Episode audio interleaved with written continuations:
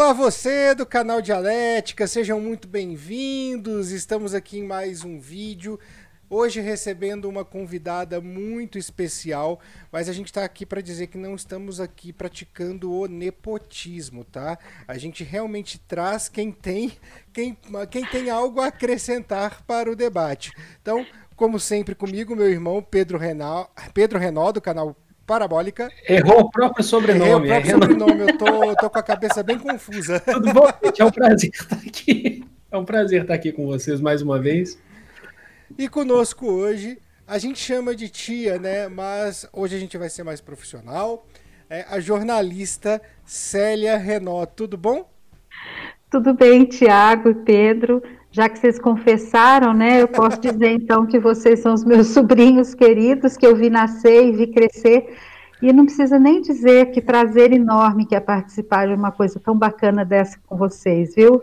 Muito obrigada pelo convite. Eu perguntei para o Tiago assim, será que eu estou na estatura de vocês para poder participar de uma prosa tão bacana como essa? E ele disse que eu estou. Então vamos lá, conta o risco de vocês dois, tá? Para a gente contextualizar um pouco, a gente tinha que falar, né? Porque aí três renós fazendo o mesmo programa, algo errado não estaria certo, né?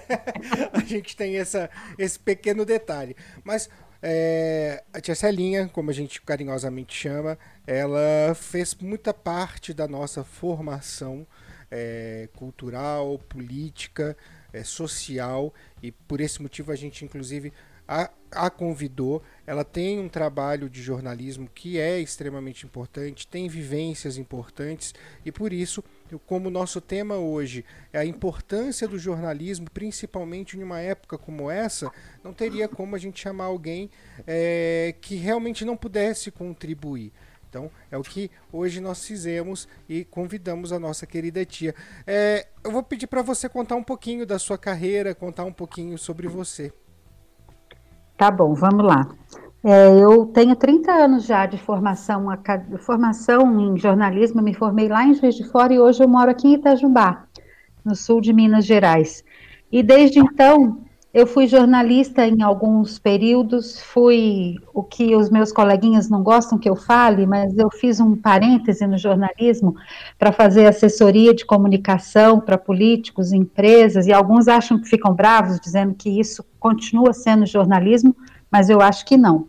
É dentro da área de comunicação, mas é mais ligada à publicidade, marketing e propaganda do que propriamente ao jornalismo mas trabalhei em alguns lugares e eu costumo dizer que a minha a minha escola, mais do que a, a vida acadêmica na Universidade Federal de Juiz de Fora, foi a Folha de São Paulo, que foi o meu primeiro emprego, de onde eu saí por livre e espontânea vontade, porque eu não aguentava a pressão, né, era o começo de, da minha vida, da minha carreira e tal, mas eu aprendi ali a me virar, sabe? Aprendi um monte de coisa, nunca mais você lê uma notícia de jornal, assiste uma, uma emissora de TV ou de rádio do mesmo com o mesmo é, do mesmo jeito que você assistia quando você não tinha participado ativamente da construção de uma notícia dentro de um veículo importante como foi a Folha, né? Hoje eu tenho um programa de rádio de diário de entrevistas aqui em Itajubá, que é mais é, menos jornalismo, mais bate-papo de comadre, que eu costumo dizer, né? Mas é e uma coisa interessante que eu fico pensando, se eu pudesse voltar no tempo, talvez eu não tivesse feito jornalismo, meninos, eu tivesse feito letras. A minha paixão pelas palavras, eu confundi com uma paixão pelo jornalismo, mas era mais pelas letras do que por qualquer outra coisa. E é isso. Maravilha. É, é claro que se a gente chegar aqui e perguntar, ah, o jornalismo é importante para uma jornalista, a gente está fazendo um programa vazio. É, seria um episódio vazio, cheio de perguntinhas que nós saberíamos a resposta.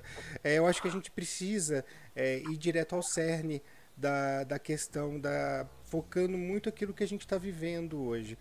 Para você, hoje, assistindo todo esse cenário no qual a imprensa, tanto a imprensa quanto a educação, na verdade, né, as duas eu acho que são, são os alvos preferidos, onde a imprensa ela é completamente atacada, descredenciada e desvalorizada por uma parte da população, inclusive por uma por quem deveria nos representar bem. É, como você enxerga esse processo? Tiago, na verdade, é, tudo que tem acontecido na atualidade tem me feito ter ainda mais pergunta do que resposta, sabe? Como eu disse para vocês antes da gente começar aqui, eu estou cansada de perguntar e com vontade de responder, uhum. mas eu não consigo porque eu tenho cada vez mais perguntas, né? E eu fico pensando, será que já foi diferente do que acontece hoje? Será que a liberdade de imprensa de fato existiu algum dia? Imagina que os grandes grupos de comunicação são grupos empresariais que precisam de lucro e o lucro está acima de qualquer coisa, né?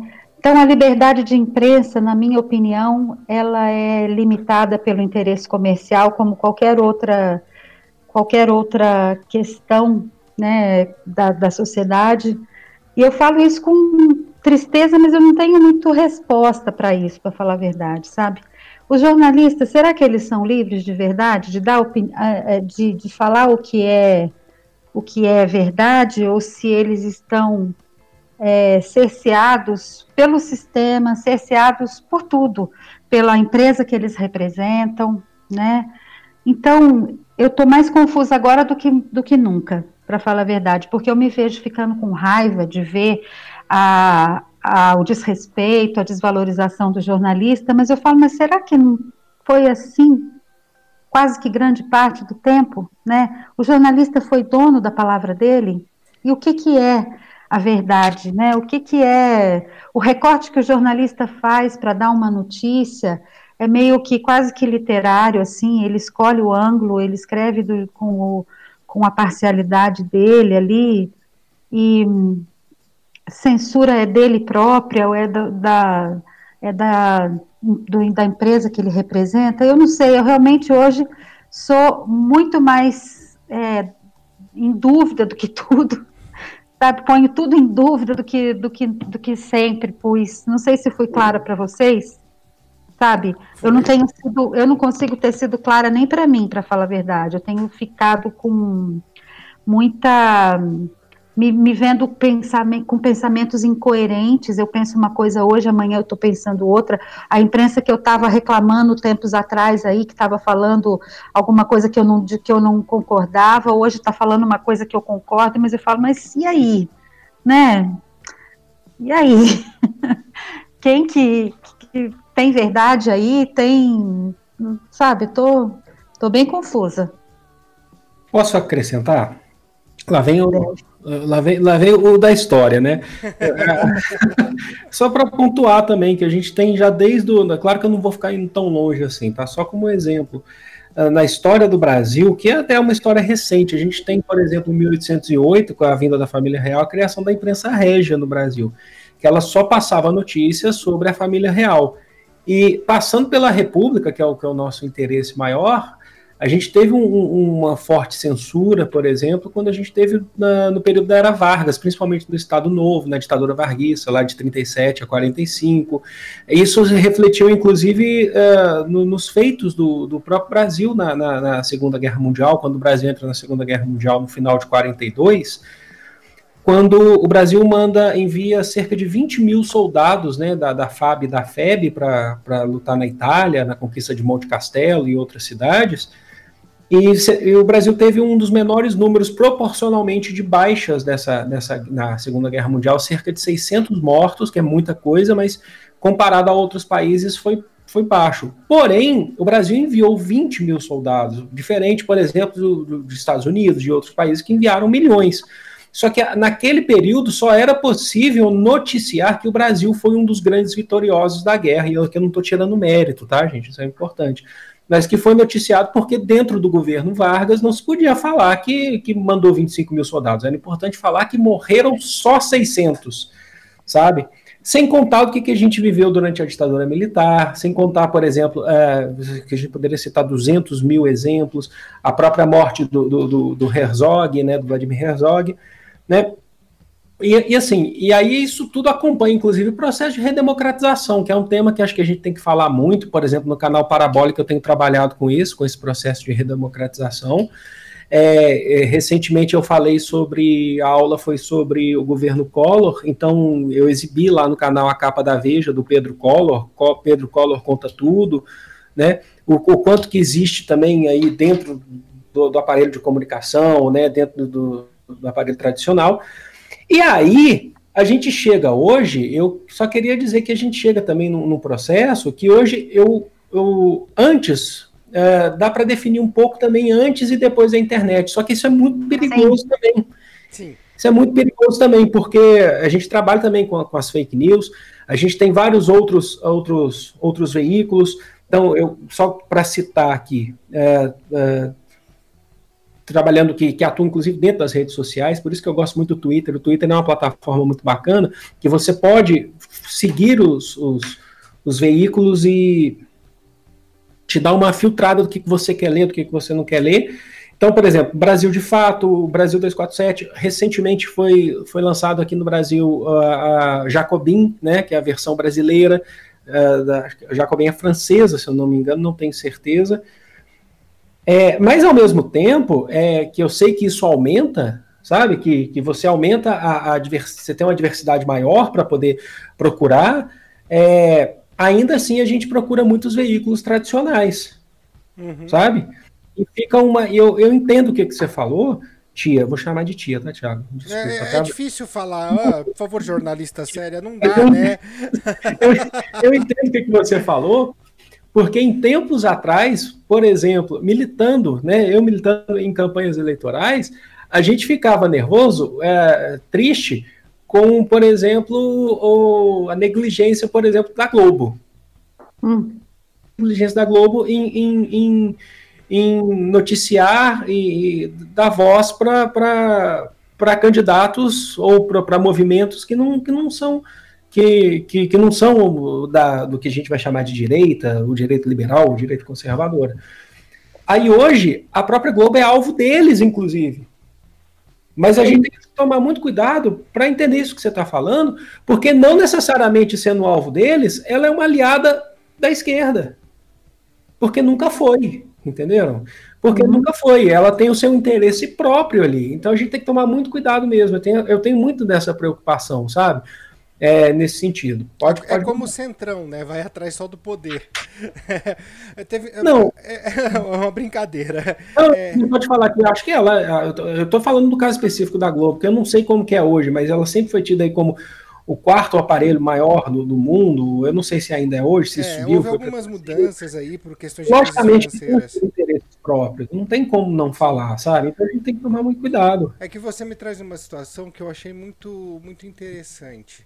É, em 2007, 2007, eu fiz um curso que durou praticamente um ano, é, que era de cinema documentário.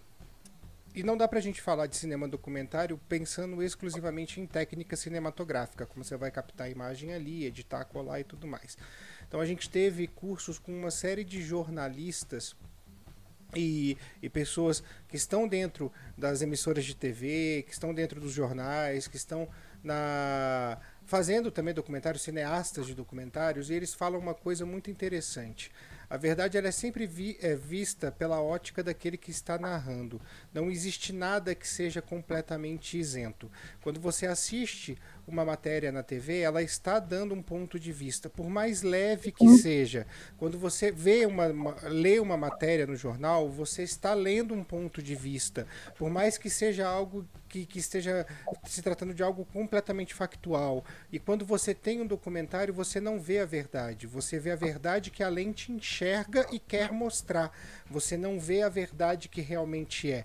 Ah, e ele brincava muito. Ele falou assim: no momento que tem alguém para contar a história, as pessoas já não agem normalmente. Ele sempre, ele, uma das palestras falava isso. Então, no momento que você liga a câmera, que você põe para gravar a voz de alguém, que você está anotando aquilo que a pessoa está falando, de certa forma você já não tem a verdade, porque a pessoa não age de uma maneira normal.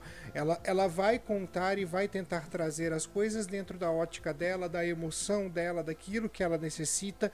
E é óbvio que o jornalista, supondo que eles tivessem a plena liberdade de imprensa, né, tia, como você mesmo falou Sim. no começo, assim mesmo nós teríamos a ótica deles. Sim. Assim mesmo. Exatamente. É, a, a grande a imparcialidade é um mito. A imparcialidade Exato. é um mito. Tanto na educação Isso, quanto no jornalismo. Exatamente. Uhum. É, a imparcialidade não existe porque Uh, quando a gente trabalha uma questão de, de emoção, porque por mais branda que seja, existe uma emoção em fazer cada coisa. A gente já torna as coisas imparciais. Se o ser humano ele é dotado de sentimentos, automaticamente ele é dotado de parcialidade. Uh, mas é claro, existe esta questão de o quanto é uma, é uma parcialidade daquele pessoa que executa a narração dos fatos ou o quanto é uma parcialidade daquele que contrata a pessoa que executa a narração dos fatos. Isso é algo que tem que ser discutido. Isso é algo que a gente precisa levar em consideração, porque nós temos aí hoje é, dois pontos muito grandes, muito grandes, até pelo advento da internet que vocês já citaram aqui. A gente tem uma imprensa que por mais que às vezes tente ser aí o mais factual, tentando mesclar uma coisa ou outra, até disfarçar uma certa parcialidade, a gente tem uma imprensa que narra lá seus fatos. E a gente tem uma outra imprensa que produz fatos. Né? As duas têm hoje uma penetração na sociedade que é muito grande. E não vou negar, não, que eu, pelo menos, acredito que hoje seja páreo uma para a outra. Eu acho que a gente tem aí a mesma penetração de fake news que a gente tem, a gente tem de notícias reais. Uh, e, e, fica muito difícil para a gente hoje, como consumidor desse material, como consumidor dessa notícia, é, fazer filtros num primeiro momento. É claro que com um pouco de senso crítico você consegue elencar, olha, isso aqui não está me parecendo, eu vou buscar outra fonte. Mas quem faz isso? Né? Porque ao mesmo tempo que, que eu hoje eu percebo que a gente tem aí uma situação muito dicotômica, ao mesmo tempo que a gente tem a imprensa perdendo poder por um certo lado, a gente tem a imprensa ganhando um grande poder por outro, porque essa imprensa suja que produz fatos, ela não precisa de checagem, ela não precisa ter compromisso com a verdade, ela só tem compromisso com o interesse e a narração do fato fica a, a, a, de acordo com a criatividade e a demanda que eles têm. Então é, é, difícil porque a gente tem uma imprensa importante que ao mesmo tempo não é importante e uma imprensa que não deveria ser importante que ao mesmo tempo é muito importante. Como trabalhar com isso, né? É, é de dar nó na cabeça. Realmente você tem é. razão. É, é eu tô, meu nó na cabeça está cada dia maior. E é bom isso, porque eu tenho analisado tudo, eu tenho pensado muito sobre tudo que está acontecendo. E eu, por coincidência, estou terminando de ler um livro hoje, aqui, ó, vou até mostrar para vocês, que é Viver para Contar, Gabriel Garcia Marques contando um pouco da vida dele e das incursões dele pelo jornalismo, pela escrita de contos e tal. E aí vem ao encontro de uma coisa que eu já pensava e discutia há poucos dias com uma amiga, que era o seguinte ela estava defendendo, a, ela estava contrária a, ao fim da, da obrigatoriedade do diploma de jornalista. É uma outra coisa muito polêmica, né? Que eu sou favorável, eu acho que não devia eh, ser necessário o, o, a exigência do diploma para o exercício de jornalismo. Não sou contra o curso de jornalismo, tanto que fiz. Se é necessário, que você, você sente necessidade de apurar sua técnica e tal, é muito importante que você passe pela cadeira acadêmica para isso. Mas, pela vida acadêmica, mas é uma atividade intelectual e é. Imagina só, gente. Quantos habitantes tem no mundo aí? Quem sabe me responder? Um pouco aí, mais que 7 bilhões hoje. É. 7 bilhões de pessoas no mundo. Imagina que aconteçam coisas na vida de todas essas 7 bilhões, todos os dias, várias coisas ao longo dos dias, nas cidades onde vivem esses 7 bilhões. E o jornalista seleciona aquilo, o jornalista e a empresa, ou hoje em dia os blogs, as, as alternativas que tem de comunicação aí, seleciona dentre esse infinito universo de coisas que acontecem, algumas coisas que vão para a imprensa. E eles contam aquela história que eles acham que é aquela história importante, que eles julgam que tem interesse público, eles colocam no, no seu veículo de comunicação, né? É, eu estava falando isso por causa de exigência do diploma, né? Uhum. E contar essas histórias, selecionar essas milhões de histórias que acontecem todos os dias, você seleciona de acordo com o teu perfil, com o teu filtro mesmo, que é o que o Tiago estava falando aí. Né? Se eu acho que é importante divulgar que lá no paísinho chamado Brasil tem um tem alguma coisa acontecendo numa cidadezinha qualquer que, que, que seja digno de, de, de ir para as páginas do meu jornal, eu ponho foco naquilo. A imprensa, o que a gente lê no jornal, o que a gente escuta nas emissoras, é são histórias que alguém escolheu para contar para a gente do jeito que aquela pessoa quis contar, né? Com todos os interesses econômicos, políticos que tem por trás disso, né? E eu ando por conta disso, por causa de toda essa confusão e esse nó na minha cabeça, questionando inclusive o que, que é a imprensa, sabe? Para que serve? Qual é o papel dela? né? Esse quarto poder que falam, é, até isso eu já parece que já não, não sei mais. É, ela é uma instituição, é, eu já não sei mais quem ela é, sabe, que papel ela tem. Outro dia uma, uma, jornalista minha me perguntou, queria escrever alguma coisa a respeito de onde foi que nós jornalistas erramos para que hoje a gente esteja sendo alvo, atacado, assim como os professores, atacados pelo atual governo. Eu falei, mas não sei nem se a gente errou, se a gente acertou. Eu realmente tô com um nó na cabeça do tamanho de um bonde, sabe? Eu tô com uma pulga atrás da orelha enorme. E eu parece que estou colocando mais pulga atrás da orelha de todo mundo. Eu tô, tô cheia de cheia de, de, de, pontos de interrogação. Fala, Pedro. Eu acho que é o momento que a gente está vivendo, Tia. então não tem muito que. Uh, todo mundo está nessa. Eu, inclusive, é, eu vou dar um exemplo, tá? Que eu acho que a gente passa por isso também. É logicamente que eu não sou a melhor pessoa para poder falar disso, para aprofundar, mas quando a gente vive esse processo de, de você falou assim que você não sabe nem ao certo o que é imprensa, porque quando a gente fala a imprensa, a gente generaliza de uma forma também que, que fica muito, muito estranho também.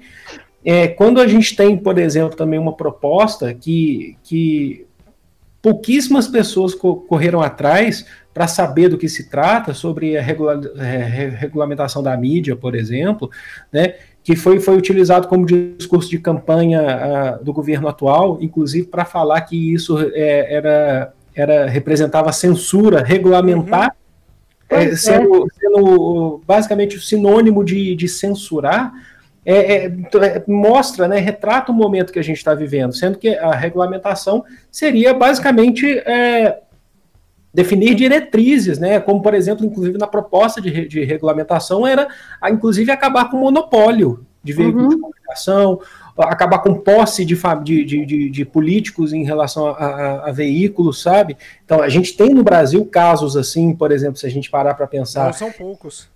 Não, não são poucos. Então a gente tem, ah, se eu não me engano, só citar alguns exemplos, como Família Collor, por exemplo, que eu já falei aqui, inclusive, sabe? É, é, inclusive, isso tem muitos que vão falar que isso, a, a, morte do Pedro Collor, em essas relações todas, inclusive, teve, teve ligação, inclusive, por questões de família, de, de, de, de jornais e tal. Então, a gente vive uma distorção, sabe? E, e, a gente tem um papel, inclusive, que é fundamental de tentar lutar contra essas distorções, sabe? A gente não sabe de tudo, a gente também se, se vê confuso nessa, né, nesse, nesse processo, a gente se vê muito fragilizado, eu me vejo muito fragilizado mesmo, sabe? Ao mesmo tempo, Pedro, até... de todos os lados, pode só, falar. Só para pegar o gancho do que você está falando, ao mesmo tempo a gente tem o governo federal fazendo duas coisas que são extremamente importantes da gente citar. O primeiro é investir em propaganda para financiar sites que propagam fake news. E segundo, que eu acho que é importante. É, literalmente lutar contra a mídia e retardar e manipular dados de uma pandemia para que as pessoas não se informem corretamente e ao mesmo tempo a, a gente tem aí é, uma falsa ilusão de que as coisas estão melhorando, sendo que não estão. E aí eu somo isso a uma acusação, é óbvio, eu não posso chegar aqui e falar que está sendo feito, mas é uma suspeita, e é uma suspeita que já saiu, é, que já foi amplamente debatida, do número de subnotificações no estado de Minas Gerais, que é onde vocês dois estão, para justamente uhum. dizer que Minas Gerais está livre dessa pandemia, ou seja, tem um número de casos pequeno. E não é, sabe? Agora, Tiago, o que que nisso, o que que isso difere do que sempre aconteceu, que a grande imprensa só deu a, a notícia de acordo com o que ela tinha acordado, seja com um grande parceiro comercial ou com o próprio governo enquanto parceiro comercial. Hoje fica mais gritante porque se manipula dados de um boletim epidemiológico, a crise é de saúde, mas o que aconteceu a vida toda foi isso. Não sei se vocês se lembram, no governo Fernando Henrique, quando o ministro Recupero foi pego num vazamento de uma informação, em que ele dizia para o jornalista: o que é feio a gente esconde.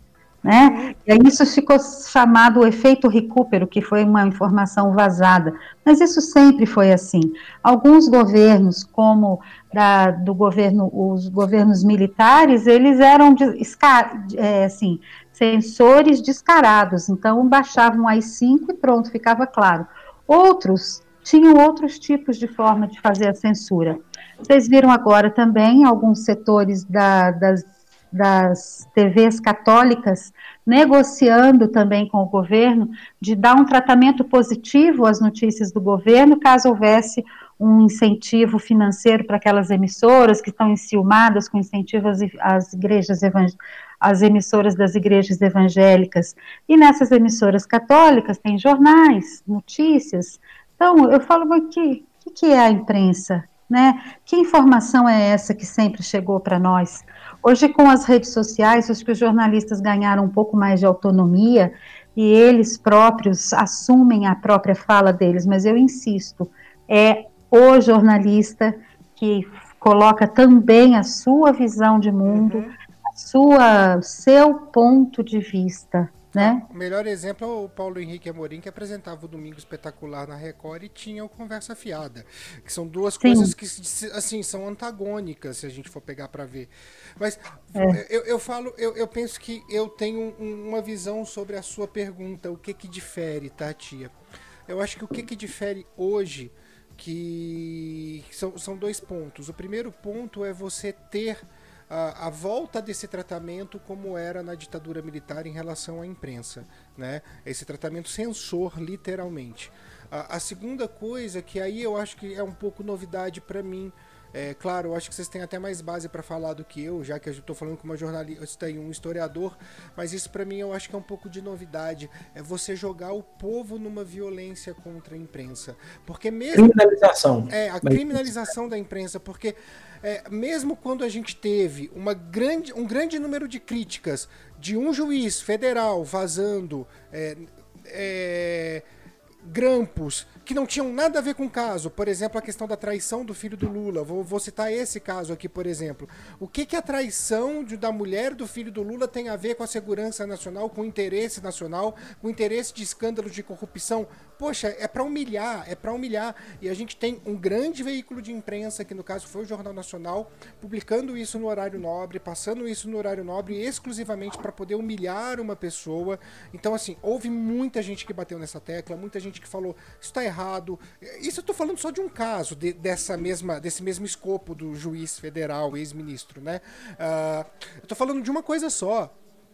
É, só que ao mesmo tempo a imprensa ela foi questionada, ela foi criticada, ela não teve mudança, não teve punição, houve aí é, uma isenção plena do, dos poderes para poder tomar uma atitude em relação a isso, o que legalmente deveria ter acontecido, só que ao mesmo tempo a gente não teve a criminalização dessa imprensa. A gente fala, não gosto, não consumo esse jornal, esse jornal eu não assisto e tudo mais, mas ninguém atacou, ninguém quis agredir, ninguém partiu para uma uma, um, estado de violência.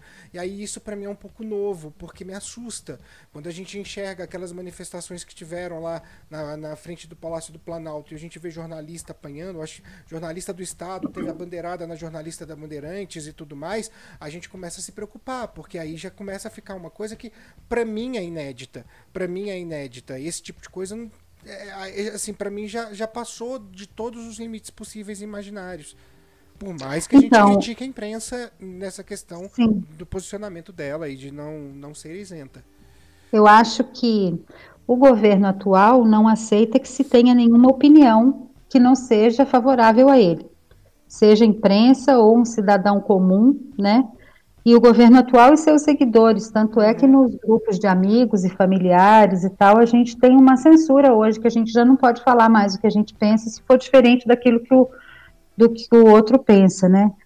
Então, como a imprensa é, é acaba sendo é, mostrando a verdade entre aspas aí do que está acontecendo e eles não querem que isso mostre, eles estão jogando todo mundo contra a imprensa, contra o, Congresso, contra o Supremo Tribunal Federal, contra a CNBB, contra todo mundo que tem tido algum tipo de, de é, que não, que não se, que não esteja se é, deixando de fazer uma análise que seja, né, sobre o que está acontecendo, né, e isso soa como uma repressão maior à imprensa, mas eu volto a insistir, isso não difere de tempos recentes na nossa história, em que os jornalistas eram assassinados, em que os uhum. jornalistas eram calados de alguma forma pelo poder econômico, ou mesmo calados literalmente né? Acho que houve um hiato aí de, na, na, história, o Pedro pode confirmar se é, se é fato isso, mas é a impressão que a gente tem, houve um hiato em que o governo, ele não tirava a propaganda da Globo, mesmo que a Globo metesse o pau no governo 100% do, do, do, do tempo da sua programação, que foram os governos anteriores aí, do Lula, no começo da Dilma e tal, me parece que era que eles tinham mais tolerância à, à, à, crítica. Que agora a gente vê que não há tolerância nenhuma, é tolerância zero com a crítica, né? E aí é, eu dou dinheiro para aquela, aquela emissora, para aquele jornalista que vai falar bem de mim, né? Ou seja, eu não tenho veículos de imprensa, eu tenho, na verdade, grandes assessorias de imprensa, né? É, sim. é, é mais ou menos isso. É. Talvez é, seja por é isso que os seus é... colegas não, não gostem de falar que, que assessoria de imprensa e tudo aquilo que você fez é jornalismo, viu, tia? É. Eu tô pensando que pode ter coerência aí, viu? Pode ser, pode. É, isso é real que, que você falou sobre, sobre os governos anteriores e, e que, de fato, por exemplo, o, especialmente nos últimos anos do governo Dilma, o governo foi bombardeado bombardeado, assim, principalmente Sim. depois do, do, do, do, da questão da Lava Jato, e, e a, a, própria Dilma falava que, que ela apoiava, né, ela apoiava a, a, uhum. a Lava Jato em relação a, a, a punir, né, a, a descobrir os, os, casos de corrupção, é, ela apoiava, mas ao mesmo tempo essas, essas próprias falas dela eram muito pouco vistas, assim, pela, pelo, pelos aparelhos, sabe? Então a gente teve isso de fato é, que a gente tem hoje, resultado que a gente uhum. tem hoje, sabe? Eu não estou aqui, inclusive, para falar assim que eu, eu sou, eu acho que quando a gente vive numa situação extrema, que eu acho que é o que a gente está vivendo, eu falo em relação à, à comunicação, às coisas que chegam para a gente, à opressão, que a gente vive um momento de opressão mesmo. Hoje, no, no dia que a gente está gravando esse, esse, esse episódio, inclusive, a gente está tendo manifestações, inclusive, antifascistas. Eu, infelizmente, não pude ir porque eu, eu tenho meus problemas físicos, né, e, e de saúde também, mas tenho amigos que estão lá, né, espero que estejam respeitando todas as, as recomendações e tal, mesmo indo para as ruas, mas é, a gente, por exemplo, vê que hoje, hoje já, vocês podem ter certeza, se vocês fizerem uma rápida notícia aí, tem gente apanhando aí, tem gente sofrendo essa opressão. É, é, por exemplo, existe uma violência policial no Brasil, não tem como negar isso. E aqui eu não estou eu, eu, eu, não tô falando, discutindo sobre a importância da polícia, não estou falando que existe uma violência policial como um braço armado do Estado, certo?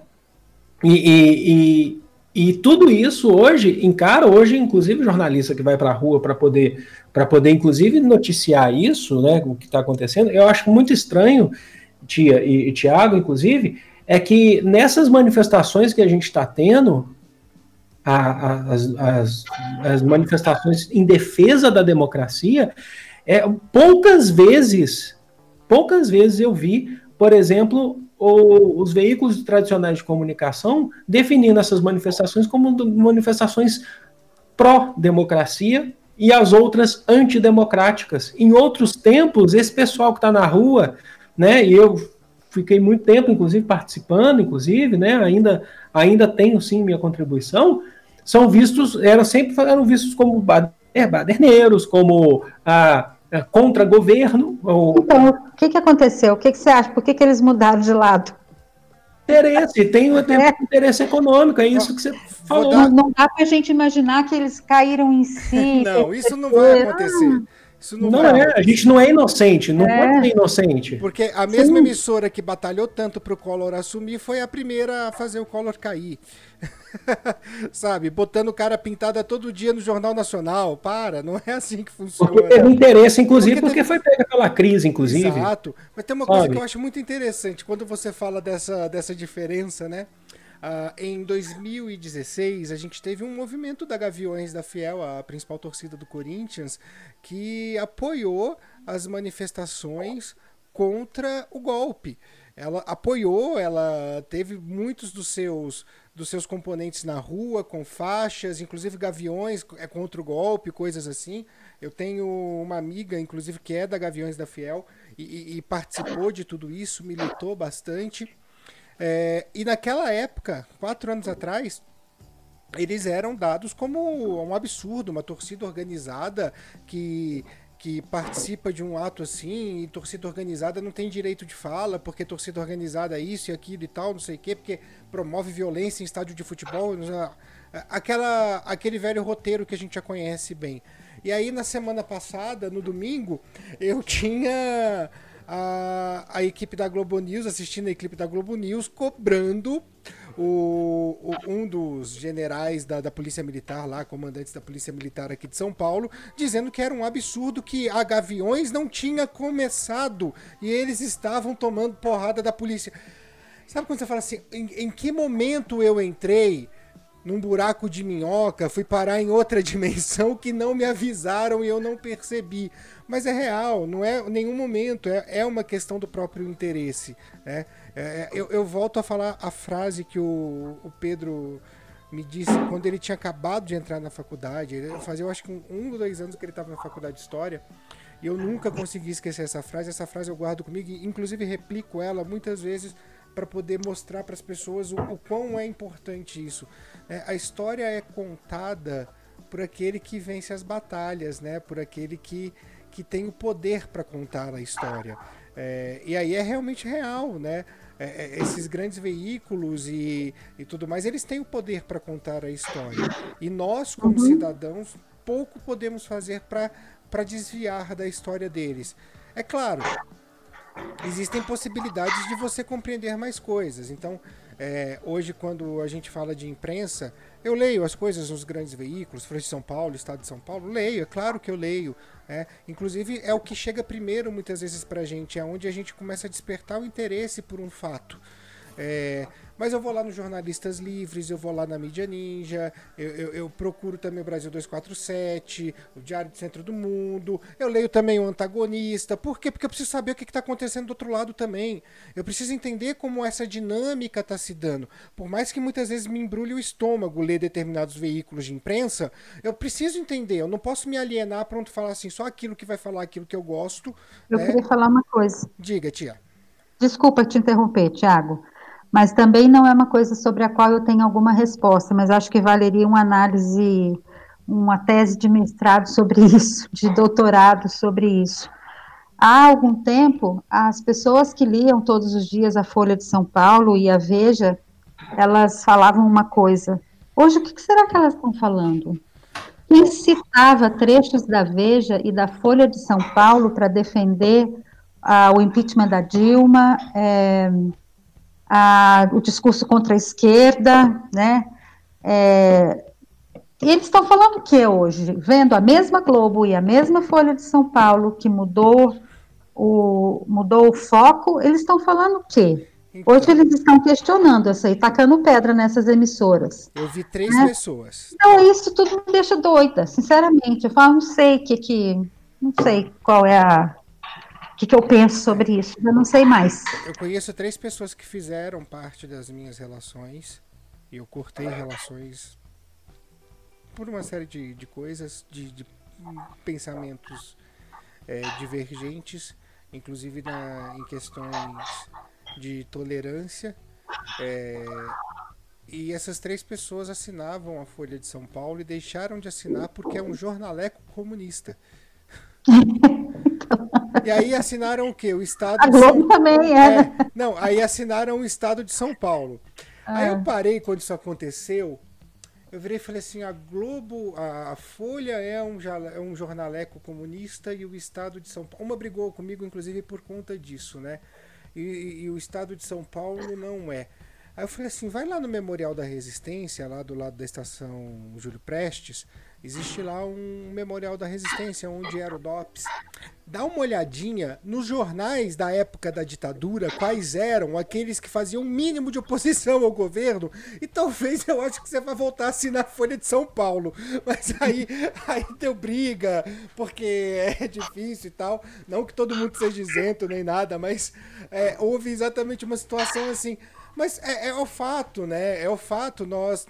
Eu, o que eu vejo muito hoje é uma necessidade da população em viver uma, uma novela romântica. Não novela romântica, novela telenovela. Estou falando da, do romantismo como escola literária, no qual você precisa ter sempre um herói romântico e um antagonista que só pensa o mal né? Alguém que faça com, é, frente a este herói romântico que só pense o mal, que muitas vezes é inclusive desumanizado, porque ele só pensa o mal e ele só pensa o bem. Ele só pensa o mal, ele só pensa o bem, sem que a gente dissocie às vezes a, questão que nós seres humanos temos as duas coisas dentro da gente. Mas fazer o que, né? É, é, não dá para mandar nas pessoas em relação a isso. Posso só dar um exemplinho rapidinho aqui, só para a gente é, fechar esse assunto, não sei se. Ah, às vezes você pensa, a gente tem um, um, programa que é histórico na história do Brasil, que é o Roda Viva. O Roda Viva ele já passou por diversas fases, tem, sabe, agrega vários, vários jornalistas de diversos veículos de comunicação. E só que você percebe isso, isso não é de hoje também, eu concordo com a Tia, isso não é de hoje, isso é, isso é histórico, sabe? É, é, possível você encontrar na história, inclusive no próprio acervo do Roda Viva, que é um, são documentos históricos bem importantes. Uhum. O próprio nome Roda Viva, ele já, já, né, ele uhum. já é um nome muito, muito importante, emblemático, mas você pode encontrar uh, é, nomes ali no Roda Viva na história, como entrevista de Brizola, de Luiz Carlos Prestes, é uma entrevista maravilhosa que você tem do Luiz Carlos Prestes falando da experiência dele, fazendo autocrítica sobre todo o processo dele de militância, inclusive na história do Brasil. É, é, chega a ser bonito, inclusive ele falando da Olga, né, ele falando do amor que ele vivia por ela, mas falando de política também. E aí, hoje, você tem, que isso não é de hoje, tá? Isso é importante destacar, mas uh, as coisas estão muito, uh, sabe, uh, é, fortes, inclusive. Hoje você vê, inclusive, que recentemente o Roda Viva se recusou a entrevistar, por exemplo, o Lula. Uhum. Sabe que eu não estava falando que tinha que ser ou não, mas que tem uma pessoa que tem um, foi um presidente do Brasil, que, que, que, já foi deputado antes de ser presidente, que ficou muito tempo uh, uh, uh, antes de ser presidente, tem uma carreira de militância desde lá de 1979 e tem suas considerações importantes, não dá para descartar a fala dele, que é muito importante. Eu gostaria muito de ouvir, por exemplo, ouvi-lo no Roda Viva, sabendo que o Roda Viva atinge muitas pessoas, mas foi negado. Foi negado, eu não, também não vou ficar aqui citando nomes da, da atual apresentadora também, que vira e mexe e anda criminalizando movimentos sociais, sabe? E aqui eu faço uma defesa de movimentos sociais mesmo. Ela vira e mexe, vive é, criminalizando, em discurso, até mesmo na, na, na, sua própria conta no Twitter. Se vocês assistiram, não sei se vocês chegaram a assistir, que, na, que aí já não era nem com ela, se eu não me engano. Porque ela é recente, essa apresentadora, mas quando a gente teve Vera, a, entre... Vera Magalhães, né? A Vera Magalhães, você falou, tá bom. Eu falei. É, é, é, a gente teve a entrevista de eleições da, da, da, Manuela Dávila. Vocês viram tanto que ela foi, ela contou isso. Eu vi uma entrevista depois dela lá no panelaço para o João Gordo, ela contando quantas vezes ela foi interrompida. Uhum, assim, sem antes, ela começava uma frase, ela já era interrompida por vários jornalistas homens sabe? Então tem toda uma questão ali uh, uh, de machismo também que foi interrompida várias vezes e eles não conseguiam deixar ela concluir. E ela é uma pessoa muito, assim, muito bem humorada, muito tranquila, assim. Ela é, é, pelo, pelo, pelo, que eu já vi dela, inclusive, ela é, ela, ela vai para frente mesmo. Ela é uma pessoa, na minha opinião, ela é uma pessoa que ela vai para frente, ela, ela debate, ela, ela, ela não tem medo. Mas assim, é, é assim, eu, quando eu fui assistir essa entrevista, eu fui assistir tempos depois eu, eu tive dificuldade. Eu tive dificuldade, porque não queriam deixar ela falar. Então, por que, que levaram? Por que, que chamaram ela? Na verdade, chamaram ela para poder criminalizar todo o movimento que ela estava na frente. Uhum. A intenção não era ouvir a Manuela Dávila, assim como a intenção às vezes não é ouvir tal pessoa, tal pessoa. A intenção é destruir a pessoa, né? Tentando destruir através de um, de um modelo de, de, perguntas, mas que não deixa você responder da maneira que, que você elaborou na sua mente, ou como você estudou para aquilo. Sabe? Então é isso, porque tem um interesse por trás. A tia falou isso, a gente volta a falar isso, de fato. Sabe? Não era uma entrevista. Ali era uma. Um, era como se fosse o próprio modelo de Roda Viva, né? Que dizem de ser democrático, mas ali era como se fosse um coliseu. Né? Uhum. O entrevistado foi jogado aos leões ali que toda hora jogavam bombas em cima e não deixavam ele falar. Uhum. Entendeu? E, ao mesmo tempo, esse mesmo programa, na época das eleições, permitiu, sem interrupções, que o Bolsonaro dissesse que os negros africanos se ofereciam aos portugueses para serem levados como escravos. É. Bem, com essa. Um minuto de silêncio. É, então. Com essa a gente vai para as nossas considerações finais e as nossas dicas, porque é, tem coisa que tá difícil de engolir, então é melhor a gente a gente passar para esse encerramento. Antes da gente encerrar, tia, da gente fazer as nossas dicas, e lhe convido também a fazer alguma dica como nós, uma dica literária de cinema, alguma coisa. Acho que ela já deu aí. Ela até ela... já deu uma, né? Uh, uh, eu queria muito agradecer, muito agradecer por contribuir com esse debate, por, por vir aqui debater com a gente. É, não é só uma questão de, de carinho pela tia que a gente tem, mas é uma questão de respeito muito grande pela pessoa que você é. E isso para nós é algo que é não dá para botar um preço nisso assim. A gente fica muito, muito feliz e muito, muito alegre, assim, é, emocionado de ter você aqui com a gente debatendo nesse projeto que a gente traz aqui para as pessoas, que a gente busca justamente ser o mais dialético possível, né, Pedro? E, e ter você aqui para nós é uma emoção e uma honra muito grande. Tiago e Pedro, eu é que tenho que agradecer por essa oportunidade. Às vezes eu fico achando que é porque eu estou ficando velha, que eu estou ficando cheia de. Existe a palavra obsolescência? eu não sei se existe. Mas deu para entender. As minhas, as minhas opiniões estão ficando obsoletas, eu estou me sentindo. Não me sinto em casa mais nesse mundo, sabe? Tem até um filme que tem esse nome aí, mas é mais ou menos o que eu tenho sentido.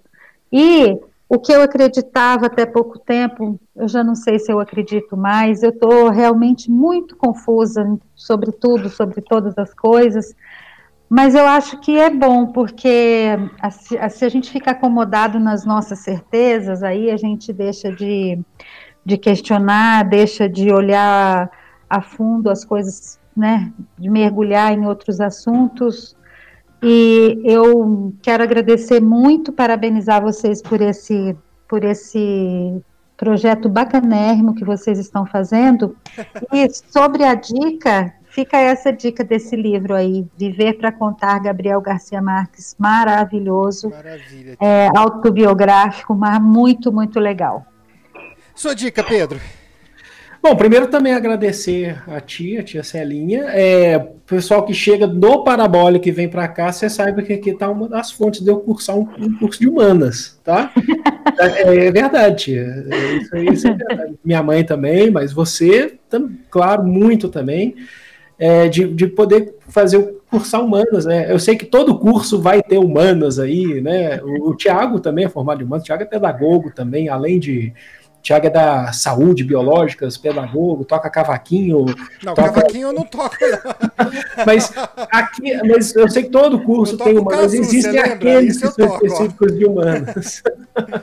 mas, oi, vai começar. Mas para mim, a, a, a, a, tia Celinha é o, o, o primeiro grande, talvez o, um dos primeiros grandes é, momentos assim que me fez seguir essa área, por exemplo, que eu sei que é história, não é jornalismo, mas a gente está tá discutindo sobre seres humanos, isso é muito importante. Então, para mim também é, é para mim é muito especial esse momento, viu, tipo, porque você é uma grande referência para minha vida.